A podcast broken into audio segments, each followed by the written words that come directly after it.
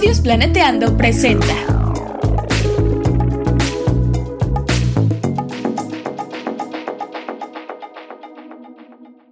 Bienvenidas Bienvenidos. y bienvenides al chismecito ambiental, En este podcast nos preocupa nuestro hermoso planeta, pero también toda la vida en él. incluyéndonos. Queremos compartirles algunas reflexiones, ideas y echar el chal un ratito con ustedes y nuestros invitades. Pónganse cómodos y tomen agüita. Hola, hola, podcast escuchas, ¿cómo están? Estoy muy, muy contenta en este día porque ha sido un día de reencuentro con una persona muy especial, muy querida y que nos va a estar platicando de un tema súper interesante. El día de hoy no va a poder estar de quita, pero aquí vamos a estar dándole con todo y va a estar muy bueno el episodio. Entonces, bueno, en este episodio vamos a estar hablando de la investigación acción participativa de qué es y cómo este paradigma nos permite entender y transformar la realidad de manera colectiva. También veremos cómo las, los investigadores deben escuchar para comprender y procurar con el otro producir un conocimiento que es acción y una acción que produce conocimiento. Probablemente ahorita dirán como, ay, ¿a qué se refiere con un conocimiento que es acción y una acción que produce conocimiento? Pero ahorita van a ir saliendo todos esos detalles. Y también está muy relacionado con, con el sentipensar, esta manera de producir conocimiento donde no hay divisiones entre el sentimiento y el pensamiento. Te- tenemos que admitir que el conocimiento, sea científico, sea, este, no sé, social, no puede separarse de la vida. Entonces, bueno, antes de, de decirles quién es nuestra invitada tan especial, vamos a meter un poquito de suspenso. Queremos recomendarles un podcast de la Alianza Estudios Planeteando. El podcast es Vida Casi Cero y el episodio es L54, Ecofeminismo Nahuala Indómita. En este podcast se habla del rol de la mujer con el medio ambiente y eh, pues también nos está hablando de ecofeminismo y para esto la colectiva Nahuala Indómita habla justamente de esto, de cómo es el inicio del rol de la mujer con el medio ambiente y todos estos orígenes. Entonces, bueno, tambores, pa, pa, pa, pa, pa. Tenemos con nosotras aquí a Irama Núñez. Estamos muy, muy contentas. Eh, antes de empezar a leerles una breve semblanza de Irama, bienvenida Irama, muchas gracias por acompañarnos. Violeta, igual, muchas gracias por invitarme. Estoy muy contenta de, reencontrarme contigo y de también estar en este espacio. Muchas gracias por la invitación y buenos días a todas y todos. Muchas gracias. Bueno, les platico rápido antes de la semblanza cómo conocí a Irama. Ay, sí. Rapidísimo. Eh, Irama da varias clases en la Facultad de Ciencias y yo ya había escuchado mucho de ella porque muchos de mis compañeros y mejores amigos eran como fans de Irama, ¿no? Entonces yo decía como, bueno, ¿quién es? Yo me fui de intercambio, antes de irme de intercambio la conocí, es verdad. Entré con ella al taller de investigación y de verdad que mi manera de entender no solamente la ciencia, sino la construcción de conocimiento cambió muchísimo porque yo percibí que en sus clases no solamente lo que nos estaba platicando, eh, como cómo podemos investigar de una manera diferente, no solamente era algo teórico, sino que ella lo manifestaba mientras ella nos compartía conocimiento. A mí siempre me pareció una persona súper amorosa para compartir el aprendizaje que sabe, entonces creo que eso ya es un gran, gran cambio. O sea, llegas probablemente a la universidad con miedo de el profesor que está ahí adelante es la autoridad y es la jerarquía, y llegas con Irama y te enseña que hay otras maneras de aprender, que vamos a estar en equipos y vamos a solucionar a partir de lo colectivo y que vamos a aprender en un ambiente cómodo. Entonces yo estoy enamorada de, de su trabajo, de ahorita todo lo que vamos a leer de su semblanza y pues de que es una persona completamente eh, interdisciplinaria, comprometida con lo que hace y amorosa. Entonces, tienes un espacio en mi corazón, Irama, pero, pero bueno. No, bueno, muchas gracias. Qué, qué- qué bonita introducción, la verdad. Estoy muy conmovida, casi hasta las lágrimas, pero bueno, más bien muy alegre. Qué, Qué bueno, bueno. me da mucho gusto. Sí, sí, sí. bueno, ahora sí voy a leer rápidamente la semblanza para ya empezar a hablar de, del tema que, que estamos esperando. Entonces, bueno, Irama Núñez es bióloga y doctora en ciencias por la Facultad de Ciencias de la Universidad Nacional Autónoma de México. Desde hace 17 años es profesora en dicha universidad, especialista en educación ambiental para la sustentabilidad. Le ha interesado mucho la conservación del ecosistema del Pedregal de San Ángel, que aún queda en Ciudad Universitaria, y ha aprovechado junto con otros, otras investigadoras dicho espacio como aulas vivas para la educación ambiental, lo cual es fascinante. También ha participado en proyectos transdisciplinarios para promover la cultura ambiental en algunas barrancas del sur poniente de la Ciudad de México, bajo una perspectiva socioecosistémica, teniendo como elemento fundamental la participación social. Recientemente se ha enfocado en la investigación sobre el deporte y la sustentabilidad desde una visión compleja, crítica e integral, que desarrolla a los individuos con base en la ética ambiental. ¿Qué le apasiona? Practicar el triatlón. Ha participado en competencias mundiales y nacionales. También le encanta nadar en aguas abiertas y ha estado en algunas competencias. Adora la repostería y la cocina en general. Inventar nuevas recetas le parece fascinante. Otras de sus pasiones son la costura, Aprendió a coser de adolescente y lo ha hecho a lo, largo de toda su vida. Le encanta poder coser ropa como una práctica sustentable bajo un enfoque complejo. Y pues bueno, Irama, no sé si quieres platicarnos algo más de ti, cómo empezaste a interesarte en todos estos temas, qué te llevó hacia este camino. Bueno, antes que nada, nada más decir rápidamente que, bueno, yo, yo fui una bióloga de campo, a mí la verdad me encantaba salir al campo, me dediqué durante muchos años a la taxonomía de plantas.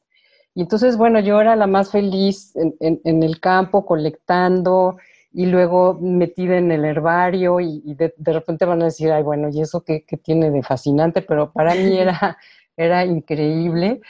Y luego, por, por azares del destino, mm, me empecé a, a, gustar mucho toda esta parte como de comunicación.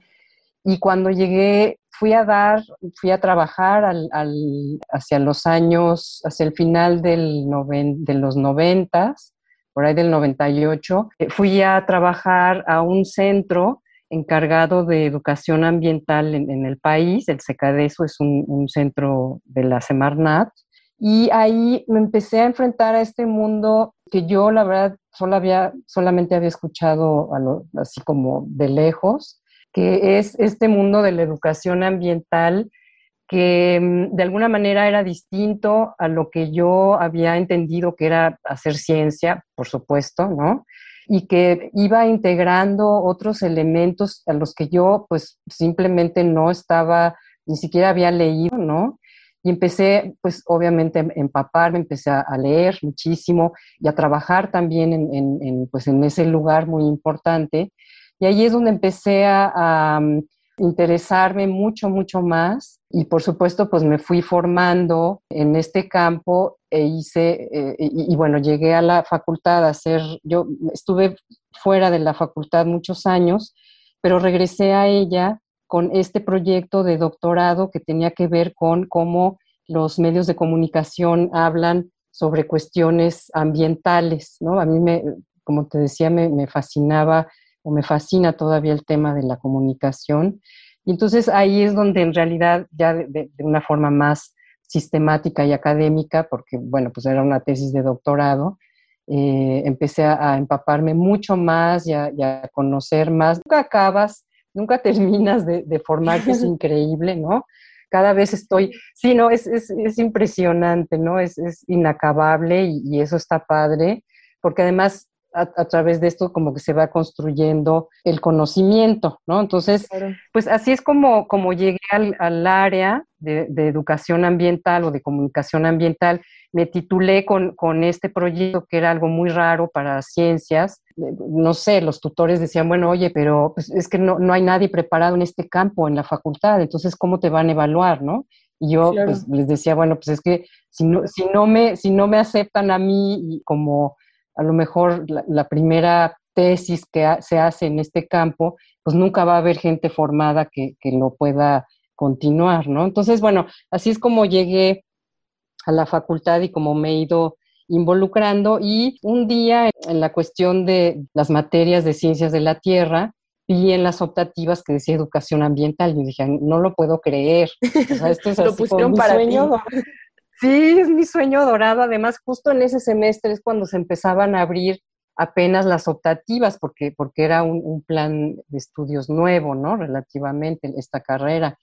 Entonces la pedí y pues me la dieron, y les estoy hablando de 2014, el semestre 2014-1, y desde entonces hasta fecha pues la hemos ido innovando, la hemos ido enriqueciendo muchísimo. Y bueno, pues soy la más feliz dando esta materia en ciencias de la Tierra y creo que, que las chicas y los chicos también han sido muy felices y creo que por ahí también te llegó un poco como esta, el chisme que acabas de mencionar, el chisme, el, el radio pasillo, como dicen por ahí. Claro, claro. Entonces, bueno, pues así es como llegué a, a, a, esto y bueno, puedo estar tres horas platicando de más cosas, pero bueno, así es como, como en la actualidad me encuentro en la facultad.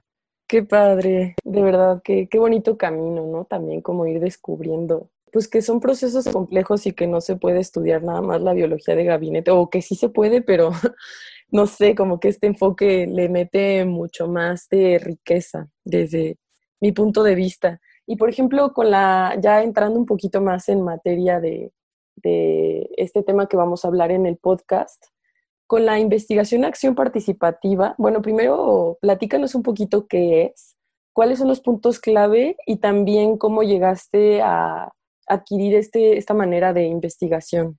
Bueno, yo llegué a esta investigación pues justo a través de la, de la, educación ambiental, porque, porque la educación ambiental, bueno, es ese campo crítico pedagógico, pero bueno, tiene muchas dimensiones, una muy importante es la crítica, y la educación ambiental es un, un campo que conjunta, digamos, los, lo social y lo ecológico, bueno, ahora se le llaman los socioecosistemas o los sistemas socioecológicos. Bueno, parece trabalenguas, pero bueno.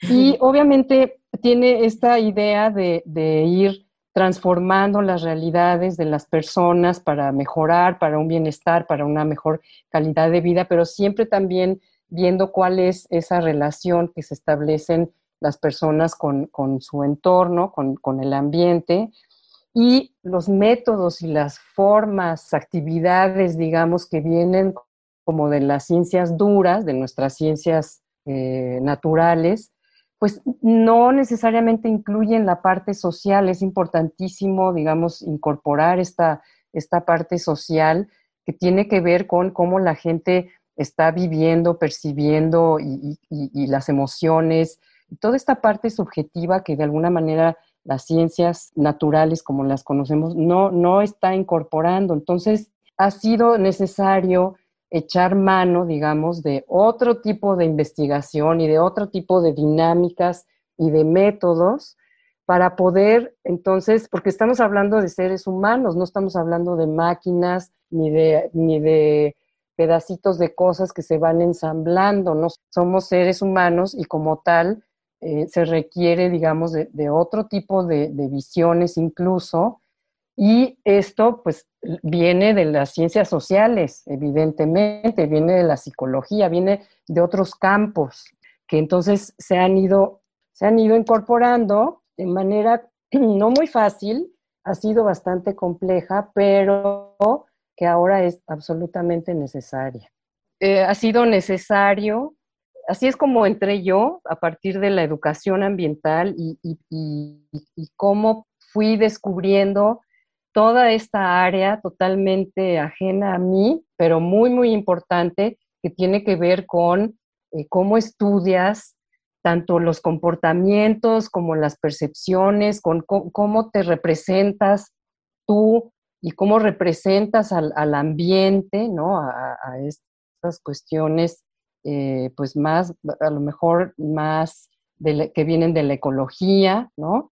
Y cómo puedes incorporar todos estos enfoques para poder entonces sí entrarle a comprender mejor cómo puedes ir transformando las realidades. Entonces, así es como me fui eh, un poco empapando en esto. Obviamente, pues una de las investigaciones, una forma de hacer investigación es la investigación, acción participativa, ¿no? Que cada vez está tomando como más, más auge, que desde luego es absolutamente necesaria eh, en, la educación ambiental. Si queremos propiciar todos estos procesos, incluso educativos, pues tenemos que proponer o promover la, participación de las personas y, conocer a las personas desde su ámbito, desde sus necesidades, sus emociones, para poder proponer cosas, pero además son propuestas que vienen en conjunto, se tienen que ir tejiendo eh, entre tanto el investigador o investigadora como con las personas, los habitantes y las comunidades, ¿no? Porque somos muy dados a pensar que, bueno, desde nuestras ciencias mm, sabemos qué es lo que los demás necesitan y cómo lo, lo, requieren, ¿no? Pero pues eso no necesariamente es así, al contrario. Claro. Eh, entonces, e, este tipo de investigación te permite entrar de, de, otra forma y desde otros ámbitos, pues a conocer todo esto que es importantísimo. Sí, está súper padre. Y aparte, también, o sea, otra cosa que leía es como algunas de las características de la investigación acción participativa, pues como tú lo mencionas, es el coaprendizaje, ¿no? O sea, como el conocimiento de la realidad es más complejo cuanto más visiones participen. Entonces, si aprendemos, o sea, como a convivir los unos con los otros desde las diferentes experiencias que tenemos acerca de la realidad, pues sí estamos construyendo una cierta visión común, ¿no? Y esto, o sea, esto genera también redes que son pues vitales para la investigación, acción participativa y de manera que se pueda actuar colectivamente y así generar alguna transformación. Como tú mencionas, también es importante observar ciertas dificultades que hay en la investigación, acción participativa. No sé, ¿qué nos podrías contar al respecto? O sea, ¿cuáles crees tú que sean las principales dificultades para llevar a cabo esta manera de investigación? Pues mira, hay, hay, varias dificultades. Yo te podría decir que, por ejemplo, si nosotros desde nuestras ciencias, siempre voy a hablar un poco desde esto porque es, hay, un gran contraste, ¿no? Pero em, si, si, entramos, por ejemplo, desde nuestras ciencias naturales, nos encontramos con que em, no estamos formados, y ese es uno de los grandes retos, no estamos formados para interactuar con las personas de una manera pues como más respetuosa, eh, reconociendo esta diferencia en, términos de cómo se, obtiene el conocimiento, es decir, no, hay esta cuestión de, los saberes, ¿no? Muchas veces no se, no se, no se valoran los, los, saberes distintos a los nuestros. Claro, Entonces, eso si la ciencia fuera el conocimiento más relevante, ¿no? Claro, es un tipo de conocimiento, por supuesto, ¿no? Pero, la, pero en realidad eh, hay muchos otros que, que, se obtienen de otras formas, de otras maneras de interactuar con el medio y que son igualmente válidas, ¿no? Entonces, yo creo que ese es uno de los principales retos, el cómo nosotros nos acercamos a las personas y a las comunidades, pero nos tenemos que ir como quitando un poco es, esta idea de que nuestras ciencias son lo máximo y, a partir de ellas se, mide todo, ¿no? Porque pues eso ya lo hemos visto que, no, sucede así.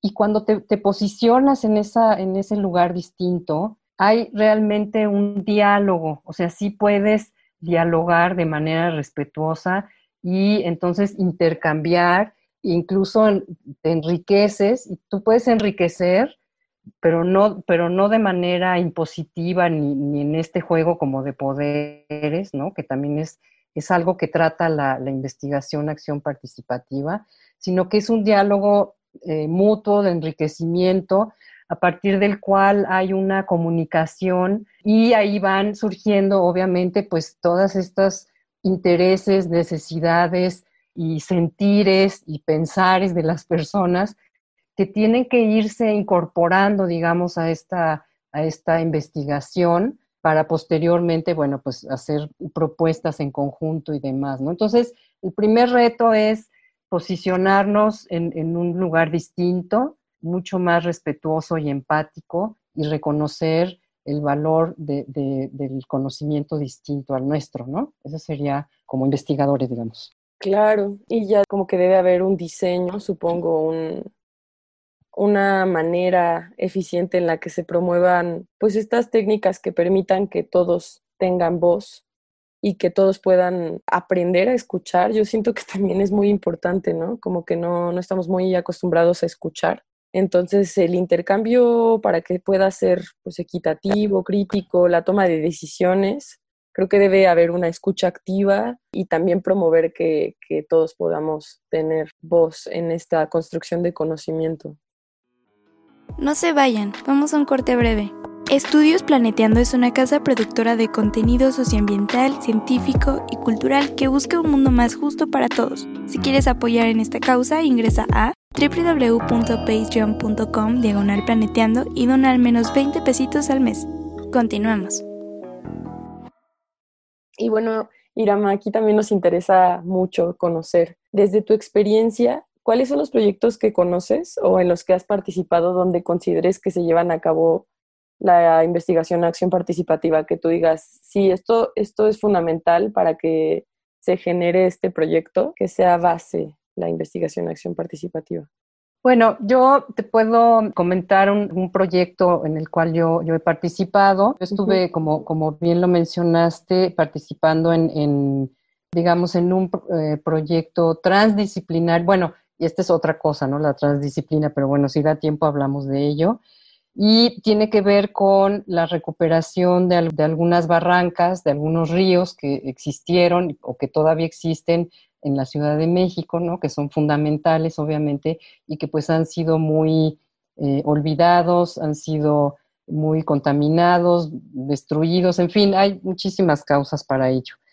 Y entonces, bueno, nosotros hemos construido una metodología para proponer, no es una metodología, porque no existe una metodología como tal, para ir eh, acercándonos a las comunidades, ¿no? hemos sido, bueno, hemos hecho obviamente el trabajo de campo y también hemos podido eh, interactuar de manera muy, muy participativa con los habitantes de, de las regiones donde hemos podido conocer pues cuáles son sus problemas, cómo, cómo viven, cuáles son, cómo perciben incluso el, ambiente, ¿no? Esto también es muy importante de, recuperar.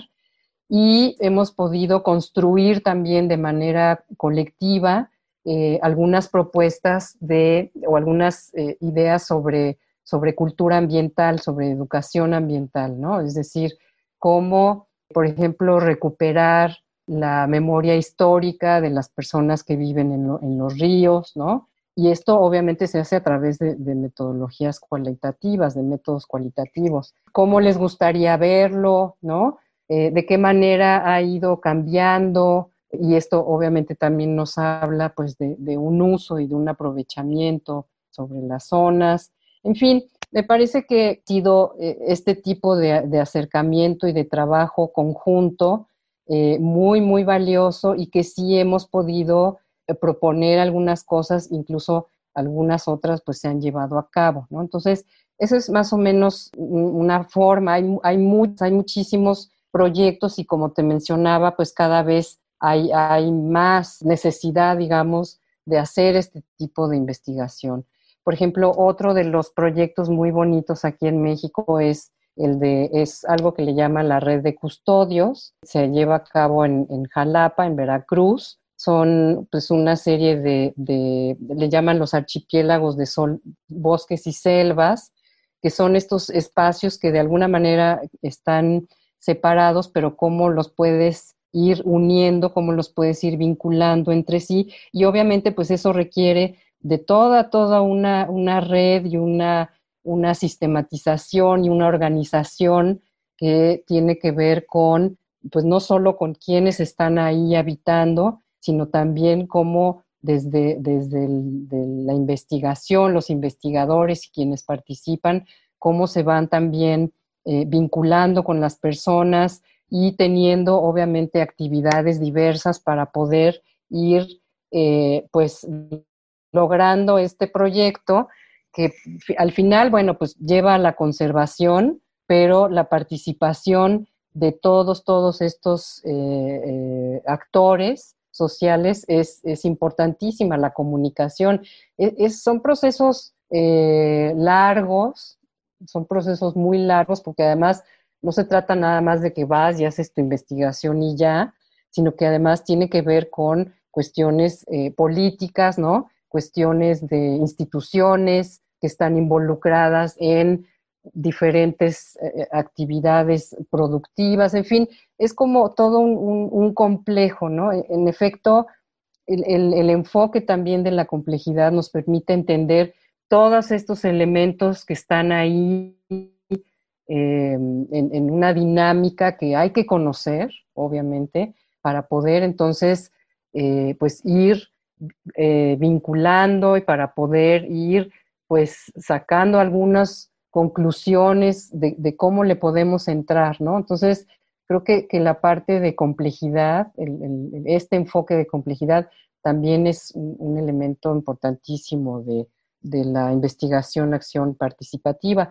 Pero sobre todo, fíjate, bueno, ese es otro de los ejemplos. Hay muchos, podríamos estar aquí también como muchísimo tiempo en ello, pero como, mm, o sea, uno de los principales aportes de la investigación, acción participativa, es esto que tú también mencionaste hace rato, que tiene que ver con cómo eh, unimos, y aquí ya me voy a, un poquito a Falsborda, que es uno de los, de los que originó, digamos, la investigación acción participativa, un colombiano aquí en, Latinoamérica, que tiene que ver con esta unión de cómo, cómo, cómo hacemos, cómo, cómo pensamos desde el corazón, decía él, pensar desde el corazón y desde la mente, ¿no? Es decir, en este ser sentipensante, que no es que estemos nada más funcionando a través del, del corazón y de las emociones, sino que también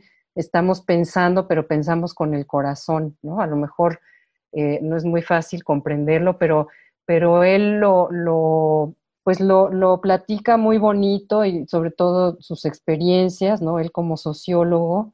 Y, y obviamente esto acerca, nos acerca y nos invita, obviamente, pues a conocer estos seres sentipensantes que finalmente nosotros también podemos ser seres sentipensantes, ¿no? Es decir, no, no somos científicos así que no sentimos absolutamente nada y que todo lo hacemos objetivo y, medible y pesable y todo esto, ¿no? Sino que deberíamos de tener, digamos, esta otra parte de, de pensar con el corazón y de reconocer que pues, pues la gente tiene emociones y percibe las formas de una manera distinta como nosotros lo hacemos. Y eso es lo que hay que conocer y es lo que hay que, valorar y es lo que hay que incorporar para que entonces cualquier cosa que propongamos nosotros realmente tenga un sentido, que, que, las personas realmente lo puedan incorporar a sus vidas porque, porque viene de ellos, no es una invención de afuera, ¿no? Entonces, yo creo que esto es uno de los elementos también súper importantes de este tipo de, investigación y, así. Ay, qué padre. bueno, ajá. Perdón. Ah, sí. Decía que, o sea, me parece que desde que empezaste a hablar como de la manera en la que los proyectos de investigación acción participativa se expresa es diferente inclusive por el tiempo de duración, ¿no? O sea, como que sea más largo, ya nos está hablando de una lógica completamente diferente, eh, completamente alternativa al sistema capitalista con esta idea de progreso lineal, o sea, como de, de llegar a una, no sé, a un lugar, a una comunidad donde se quiere estudiar algo, se quiera construir eh, un poco de conocimiento, pues ya no va a ser este enfoque de que yo como científico voy a llegar a una comunidad a imponer que esto, así se deben hacer las cosas, ¿no? Sino más bien, como dices tú, creo que es muy importante que si va a ser un proceso largo, es porque va a ser un proceso duradero, o sea, no voy a llegar a poner mi eh, exposición de, no sé, educación ambiental en la cual los, eh, la comunidad ni siquiera se sienta parte, que el proyecto a lo mejor ni siquiera se siga y que solamente dure los tres meses que, que me dio CONACID para de apoyo o de beca o no sé, o sea, como que siento que lo vuelve un, un proceso como más integrado a la vida y a los sentires de la gente que, que está habitando pues esos lugares y también de los investigadores. O sea, yo creo que se empiezan a, pues un poco a volver como parte de, ¿no? Parte de este proceso de construcción y que a final de cuentas, pues todos somos seres humanos y somos lo mismo. Entonces, yo creo que es un poco parte de, de empatía, entender al otro. También creo que aquí, o sea, como que me gustaría hablar acerca de, que todos estos procesos de, de coaprendizaje y participación, pues también tienen que, tenemos que aprender a reconocer la diferencia, o sea, como que va a haber antagonismo y que también el conflicto constituye procesos sociales, o sea, y que a partir de eso también puede haber creación, fomento de redes, o sea, creo que muchas veces está como satanizado o que, que probablemente si se llega a hacer algún proyecto de este tipo en alguna comunidad, pues va a haber conflictos, va a ser difícil al principio los procesos de adaptación de la gente y como este choque eh, de diferencias. Y yo creo que ustedes lo han vivido, ¿no? Con estos proyectos que nos comentas, pero pues es un trabajo constante, como tú mencionas, y un proceso largo, pero muy, muy bonito, muy satisfactorio. Entonces, eh, pues no sé, me gustaría irnos dirigiendo un poquito como hacia la conclusión, hablar eh, de cuál, ya nos hablaste un poco, pero así como un poquito más detallado, cuál, según tu perspectiva, es la importancia de la investigación, acción participativa. Y estos enfoques alternativos en la investigación, el sentir pensar, ¿Sentí pensar o sentí pensante? Pues los dos. es, pues, em, es el sentipensante, básicamente. Es el ah. Es como esta construcción de un individuo que tiene esa capacidad, ¿no? Sí, exacto. Bueno, la importancia, pues creo que ya más o menos la hemos dejado por aquí eh, con algunos elementos, pero bueno, yo creo que la, importancia es em, cómo hacemos investigación sobre la realidad para, poder transformarla, ¿no? Esta podría ser una, una pregunta importante. ¿Cómo investigar la realidad para transformarla?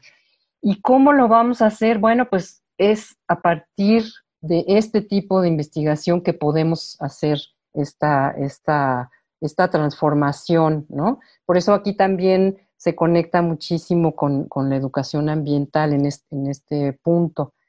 Y bueno, la importancia es porque, bueno, pues em, dentro de esta preocupación por transformar las, realidades, es importantísimo comunicarnos y articularnos de manera colectiva, de manera de, cooperación, pues para ir construyendo precisamente un conocimiento crítico, un conocimiento también que nos permita a veces romper con, ciertos paradigmas, que mm, nos permita superar y avanzar. A veces estamos como muy metidos en, paradigmas como estancados. Bueno, no a veces, o sea, lo hemos visto y, y en eso estamos en la actualidad, ¿no? Es justamente este paradigma en el que estamos, que además, pues, eh, por ejemplo, la situación en la que nos encontramos de pandemia y demás, pues finalmente es el resultado de este, de este paradigma económico, de este modelo económico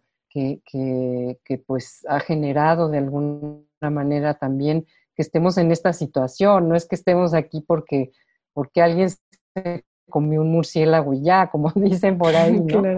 Sino que, hay que hay que buscar las causas mucho más profundas de todo. Y yo creo que esto también es importante a, través de este tipo de, investigación poder llegar a lo más, más profundo para realmente comprenderlo y entonces ir eh, eh, avanzando ¿no? en, esta, pues en esta investigación y en estos resultados que, que, que, en realidad no es que vayas a obtener resultados. Yo creo que la investigación, acción participativa es un proceso en sí, ¿no? Todo lo que implica poder, lo que ya mencionamos, poder comunicarse. Y además, algo muy importante de la investigación-acción es que nos permite tener estos ciclos, o estos, sí, son ciclos como de reflexión, acción, eh, reflexión sobre lo que estamos haciendo, sobre cómo estamos haciendo incluso la investigación.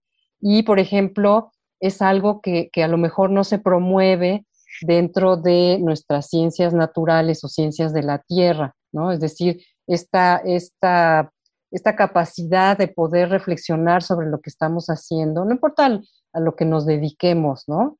En realidad creo que, creo que eso no, no es tan importante como poder tener esta la, capacidad de reflexionar sobre lo que hacemos. Y aquí también nos, eh, vincula muy fuertemente con una cuestión ética, ¿no? Es decir, esta, esta reflexión sobre, sobre lo que estamos haciendo y, y cuáles son los resultados que estamos obteniendo dentro de este proceso y cómo podemos de alguna manera también regresar eh, dentro de estos ciclos de acción reflexiva, cómo podemos regresar y luego poder otra vez lanzarnos y tener otro tipo de organización. En fin, creo que es, es una, una, investigación muy, muy dinámica, muy flexible, ¿no?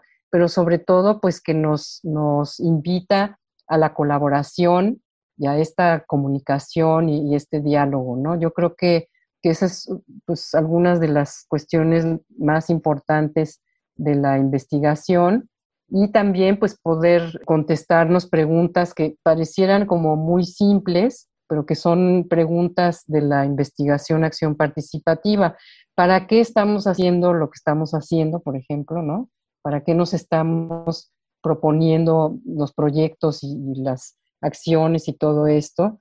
¿Con quién quiénes tenemos de aliados, de conocidos, de, comunidades, ¿no? Saber perfectamente con quién vamos a trabajar en términos de actores sociales, para quién vamos a hacer todo esto, ¿no? Y hay una otra pregunta también que viene, por ejemplo, de la ecología política que me encanta, que es quiénes son los que se benefician con esto que vamos a hacer, ¿no? Pero sobre todo, pues la cuestión participativa, reflexiva, y la utilización de ciertas metodologías cualitativas que nos permitan pues ahondar mucho más, profundizar más en las emociones, en las percepciones, en cómo la gente se está representando y a dónde, cómo, cómo quiere que sea su transformación.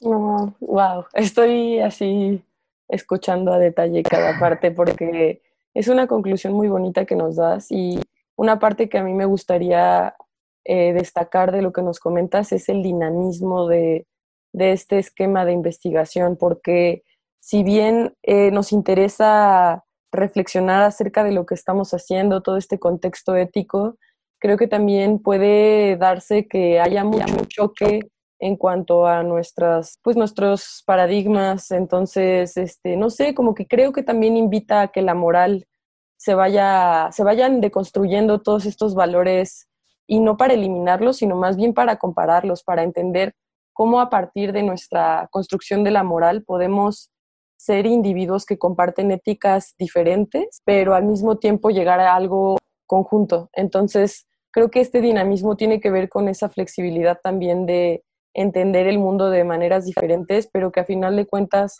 queremos eh, estar bien, ¿no? Queremos poder habitarlo. Entonces, pues no sé, se me hace muy, muy lindo todo esto que nos comparte, es muy importante, un paradigma que tenemos que voltear a ver, que tenemos que empezar a cambiar nuestra manera de investigar, sobre todo en la ciencia. Y pues estoy muy contenta de este episodio, poder haber platicado contigo en esta mañana. Y pues mm, no hay más que agradecer. Bienvenida a Chismecito Ambiental. Eh, muchas gracias, Irama, por habernos acompañado uno de mis episodios favoritos, sin duda.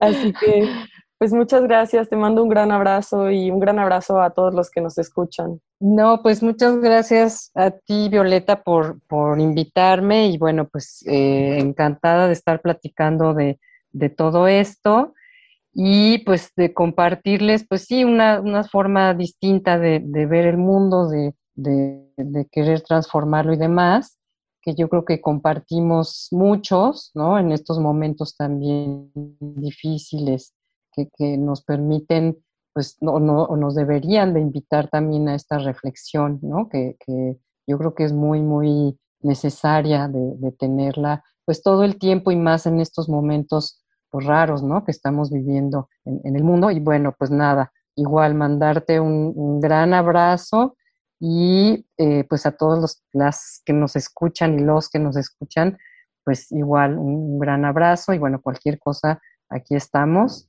Y pues muy buenos días. Gracias. Hasta luego, muchas gracias.